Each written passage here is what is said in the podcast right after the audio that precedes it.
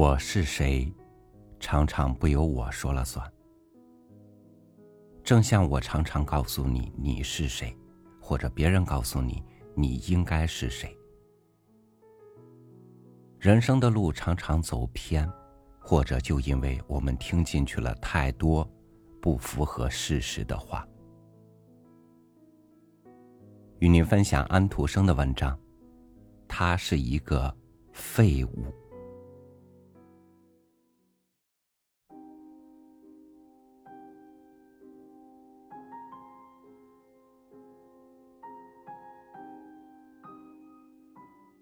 市长站在开着的窗子前面，他只穿了衬衫，衬衫的前襟上别着一根美丽的领带的夹针。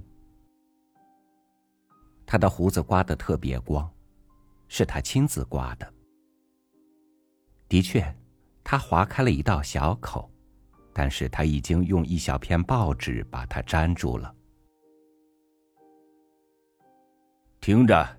小家伙，他大声说：“这小家伙不是别人，就是那个贫苦的洗衣妇的儿子。他正从房子面前走过，小家伙恭恭敬敬的把他的帽子摘下来，帽子中央已经破了，因为这帽子是经常被卷起来塞在衣袋里的。孩子穿着一件简陋。”但是干净的、补得很整齐的衣服，脚上穿着一双厚木鞋，站在那儿，卑微的像是站在皇帝面前一样。你是一个好孩子，市长先生说。你是一个有礼貌的孩子。我想你的妈妈正在河边洗衣服吧？你藏在衣袋里的东西，一定是送给她的吧？这对于你的母亲说来是很不好的。你弄了多少？四两。孩子用一种害怕的声音，吞吞吐吐的说：“今天早晨他已经喝了四两。”市长继续说：“没有。”孩子回答说：“那是昨天。”两个四两就整整是半斤，他真是一个废物。你们这个阶级的人说来也真糟糕。告诉你妈妈，她应该觉得羞耻。你自己也要当心，不要变成一个酒徒。不过你会的，可怜的孩子，你去吧。孩子去了，他把帽子仍然拿在手中。风吹着他的金黄的头发，使得那些全发都竖了起来。他绕过一个街角，拐进了一条通向河边的小巷。他的母亲站在水里的一个洗衣凳旁边，用木锄引着一大堆沉重的粗被单。水在旁边滚滚的流过，因为磨坊的闸门已经开了。这些被单被水冲着，几乎要把洗衣凳拉翻。洗衣服不得不使尽力气按住凳子。我几乎也被水卷走了。他说：“你来的正好，因为我需要更多的力气。站在水里真冷，但是我已经站了六个钟头了。哎，你给我带来什么东西没有？”孩子取出一瓶酒来，妈妈把酒瓶凑到嘴上，喝了一点儿。啊，这真是救了我。他说：“这真叫我感到温暖。它简直像一顿热饭，而且价钱并不贵。你也喝点吧，我的孩子。你看起来简直没有一点血色。”你穿着这点单衣要冻死了。你要知道，现在已经是秋天了。唉，水是多冷啊！我希望我不要闹起病来。不，我不会生病的。再给我喝一口吧。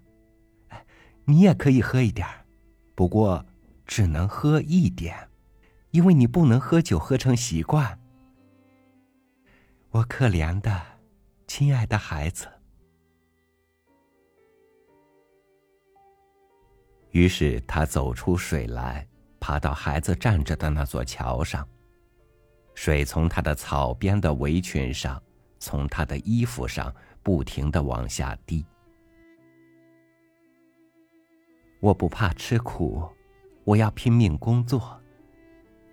他说：“孩子，只要我能凭我的诚实的劳动把你养大，我吃什么苦也愿意。”当他正在说这些话的时候，一个年纪比他大一点的女人向他们走来。她看起来相当穷，有一只脚也跛了，还有一圈假发垂在她的一只眼睛上。这只眼睛是瞎的。这圈假发本来的作用是要盖住这只眼睛，不过它却反而使这个缺点更突出了。他是洗衣服的朋友，邻居们都称他“假发跛子马伦”。你这可怜的人，瞧你在水里累的简直不要命了。他说：“你的确应该喝点什么东西，让自己暖和一下。不过坏心肠的人一看到你喝几滴酒，就大喊大叫起来了。”不到几分钟，市长刚才说的话就传到这个洗衣服的耳朵里来了，因为马伦把市长的话全都听到了，而且他觉得很生气，因为居然有人能把一个母亲所喝的几滴酒，那样像煞有介事的告诉他亲生的儿子。但是使他更生气的是，因为市长要在当天举行一个盛大的宴会。在这个宴会上，大家都要整瓶的喝酒，强烈的好酒。有许多人将要喝得烂醉，但是这却不叫做喝酒。他们是有用的人，但是你却是废物。马伦气冲冲的说：“我的孩子，他对你说过那样的话吗？”洗衣服说：“他说话的时候，嘴唇在发抖。你看，你的妈妈是个废物。也许他说的有道理，但他不能对我的孩子说呀。况且我在他的家里已经吃够苦头了。当市长的父母还是活着的时候。”你在他家里当佣人，并且住在他家里，那是多少年前的事。从那时起，人们不知吃了多少年的盐，现在也应该感到渴了。马伦笑了一下。市长今天要举行一个盛大的宴会，他本来要请客人改期来的，不过事情已经来不及，因为菜已经准备好了。这是门房告诉我的。刚才他接到一封信，说他的弟弟已经在哥本哈根死了。死了？洗衣服问。他脸色变得像死人一样惨白。是的，死了。马伦说。你感到特别伤心吗？是的，你在他的家里当过佣人，你一定在许多年前就认识他了。他死了吗？他是一个心地那么好的人，像他那样的人真的不多。于是眼泪就顺着他的脸滴下来了。老天爷！我周围一切东西在打转，这是因为我把酒全部喝掉了的缘故。我实在没有那么大的酒量。我病了。于是他靠着木栅栏，以免自己倒下来。老天爷，你真的病了，马伦说。不要急，你马上就会清醒过来的。啊，不对，你真的病了，我还是把你送回家去吧。不过我这堆衣服，哎，交给我好了，扶着我吧。你的孩子可以留在这儿看守这些东西，我一会儿就回来把它们洗完。衣服并不多。可怜的洗衣服的双腿在发抖。我在冷水里站得太久了。他用微弱的声音说：“从清晨起，我就没有吃过，也没有喝过什么东西。”我全身在发烧，啊！仁慈的老天爷，请帮助我走回家去吧！啊，我可怜的孩子，他哭了起来。孩子也哭起来了，他单独坐在河边，看守着这一大堆湿衣服。那两个女人走得很慢。洗衣服拖着一双困倦的腿，摇摇摆摆的穿过一条小巷，拐一个弯，来到市长房子所在的那条街上。他一走到他的公馆面前，就倒在人行道上。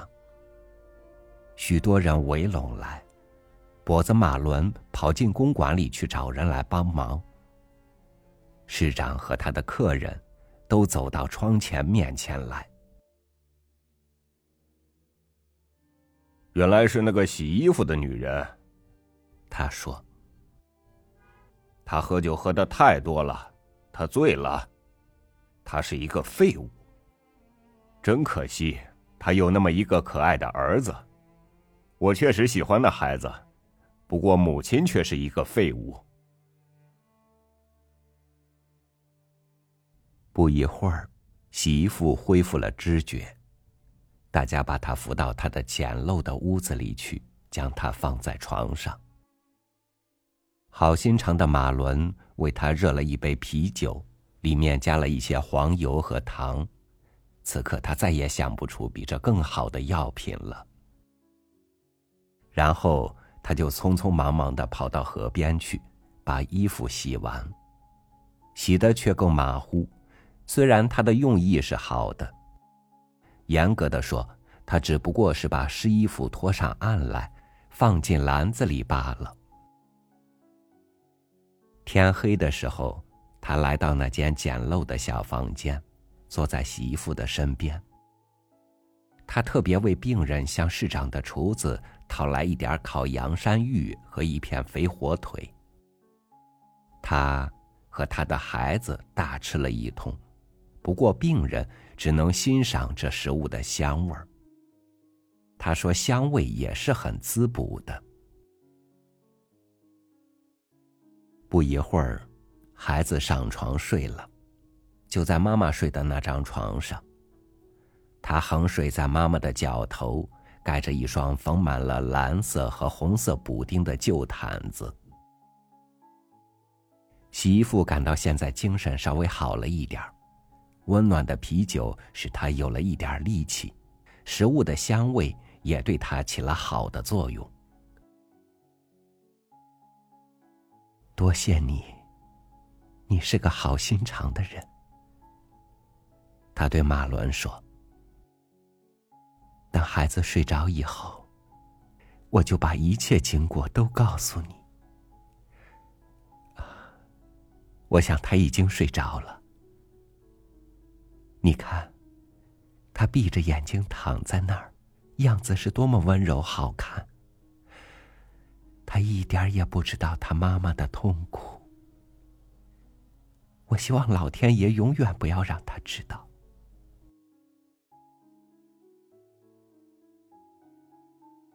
我那时替那位枢密顾问官，就是市长的父亲，做佣人。有一天，他的在大学里念书的小儿子回来了。我那时还是一个粗野的年轻女孩子，但是我可以在老天爷面前发誓，我是正派的。那个大学生是一个快乐、和蔼、善良、勇敢的人。他身上的每一滴血都是善良和诚实的，我在这个世界上没有看到过比他更好的人。他是这家的少爷，我不过是一个女佣人，但是我们发生了爱情。我们的爱情是真诚的，正当的。他把这件事告诉了他的母亲，因为在他的眼中。母亲就像是世上的神仙。他的母亲既聪明，又温柔。他那时要到一个地方去旅行，但是在他出发以前，他把他的戒指套在我的手指上。他一离开以后，我的女主人就把我喊去，他用一种坚定的。但是温和严肃的语气对我谈话，就好像智慧之神本身在讲话似的。他的母亲把他跟我的区别，无论在精神方面或物质方面，都清清楚楚的告诉了我。现在他被你的一副漂亮面孔迷住了，他说。不过，你的美貌不会永远是那样的。你没有受过那样的教育，你在智力上永远赶不上他。事情的不幸就在这儿。他继续说：“我尊重穷人，在上帝面前，他们的位置比许多富人还高。不过，在这个世界里。”我们前进的时候必须当心，不要越过界限，否则我们的车子就会翻掉，我们自己也会跌到路上去。我知道，有一个很好的人想跟你结婚，一个手艺人。我指的是那个做手套的匠人艾利克，他的女人已经死了，没有孩子。他的境遇也很好，你考虑考虑吧。他讲的每一个字，都像刺进我心里的一把尖刀。不过我知道他的话是有道理的。这种认识使我的心更加沉重。我吻了他的手，哭出苦痛的眼泪。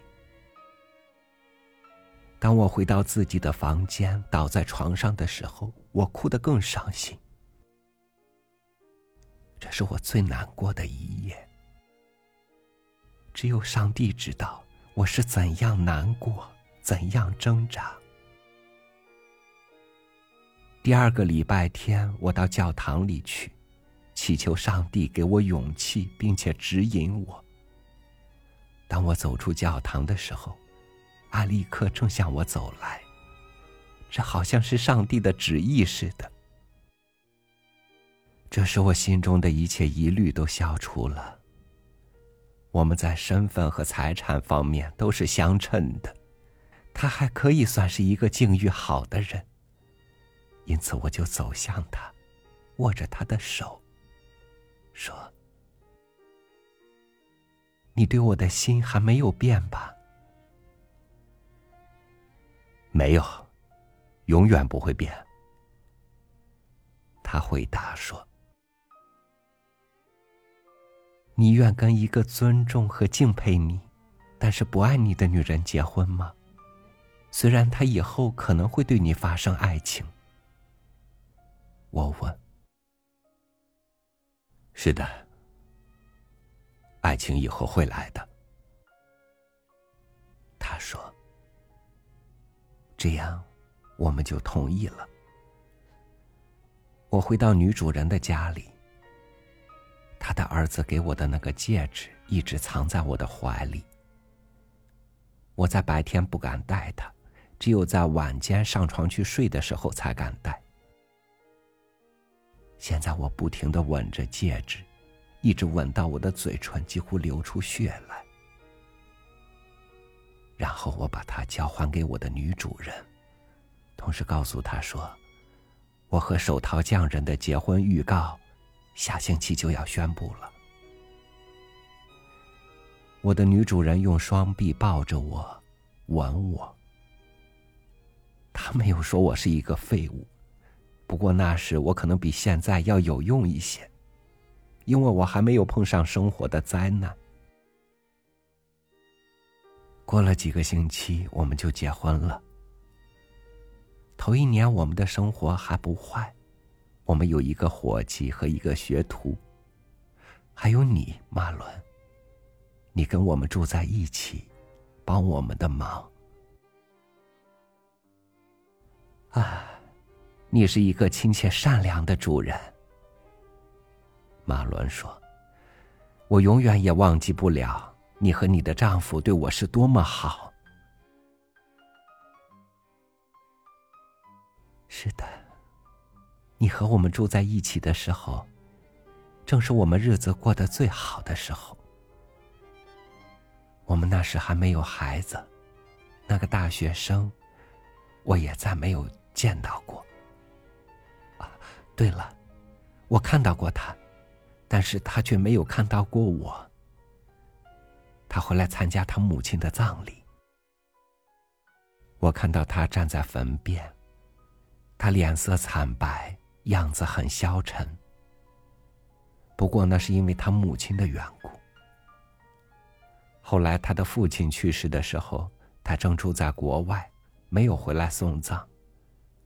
以后，他再也没有回来。我知道他一直没有结婚，后来成了一个律师。他已经把我忘记了。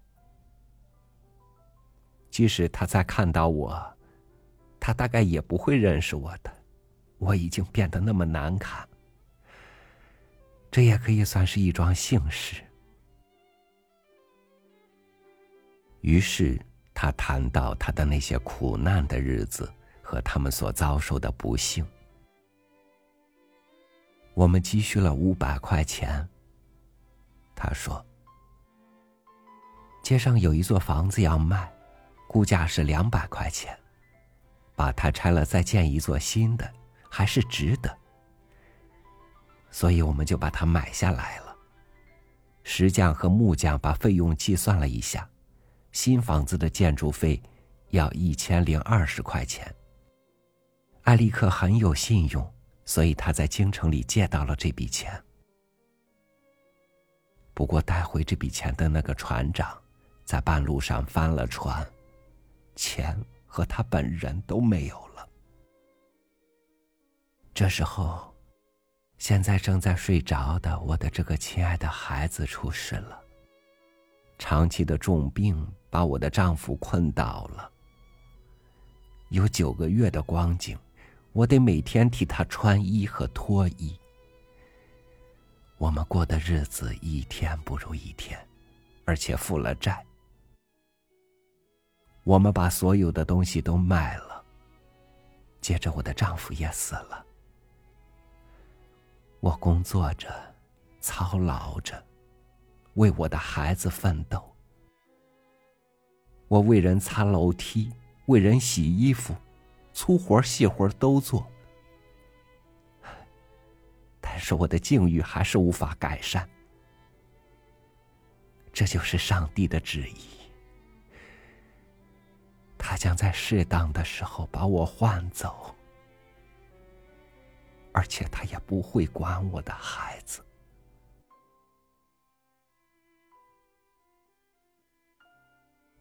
于是，他便睡去了。第二天早晨，他感到精神好了许多，同时也觉得有了些力气。他以为自己还可以去继续工作，不过他一走进冷水，就感到一阵阴颤和头昏。他用手在空中乱抓，向前定了一步，便倒下去了。他的头倒在岸上，但他的脚仍然搁在水里。他的一双木鞋，每只里都垫着一把草，顶着水流走了。这情形是马伦送咖啡来的时候看到的。这时，市长家的一个仆人跑到他简陋的屋子里来，叫他赶快到市长家里去，因为他有事情要对他讲。但是现在已经迟了。大家请来了一个监视外科手术的理发师来为他放血，不过这个可怜的女人已经死了。他是喝酒喝死了。市长说：“那封关于他弟弟逝世的信里附着一张遗嘱的大要。遗嘱里有一项是。”死者留下六百块钱给他母亲过去的佣人，及现在那位手套匠的寡妇。这笔钱应该根据市长本人的考虑，分期付给他或他的孩子。我的弟弟和他曾经闹过一点无聊的纠纷，市长说。幸亏他死了，现在那个孩子可以得到全部的钱。我将把他送到一个正经人家里去寄养，好使他将来可以成为一个老成的下里人。请我们的上帝祝福这几句话吧。市长把这孩子喊来，答应照顾他，同时还说他的母亲死了是一桩好事，因为他是一个废物。人们把死人抬到教堂的墓地上，埋在穷人的公墓里。马伦在他的坟上栽了一株玫瑰树。孩子站在马伦的旁边。我亲爱的妈妈，他哭了起来，他的眼泪不停的流着。人们说他是一个废物，这是真的吗？不，他是一个非常有用的人。那个老佣人说，同时很生气的朝天上望了望。我在许多年以前就知道他是一个好人，从昨天晚上起。我更知道他是一个好人。我告诉你，他是一个难得的人。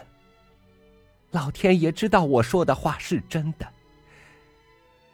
让大家说他是一个废物吧。大家喜欢怎样说，就怎样说吧。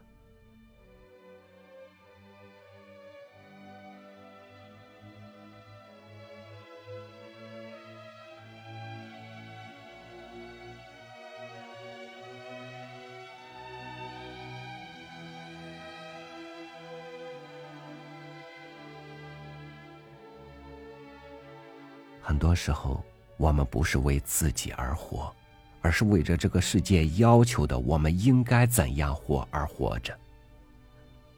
但是，不是为着自己而活着，我们经历的又是谁的人生呢？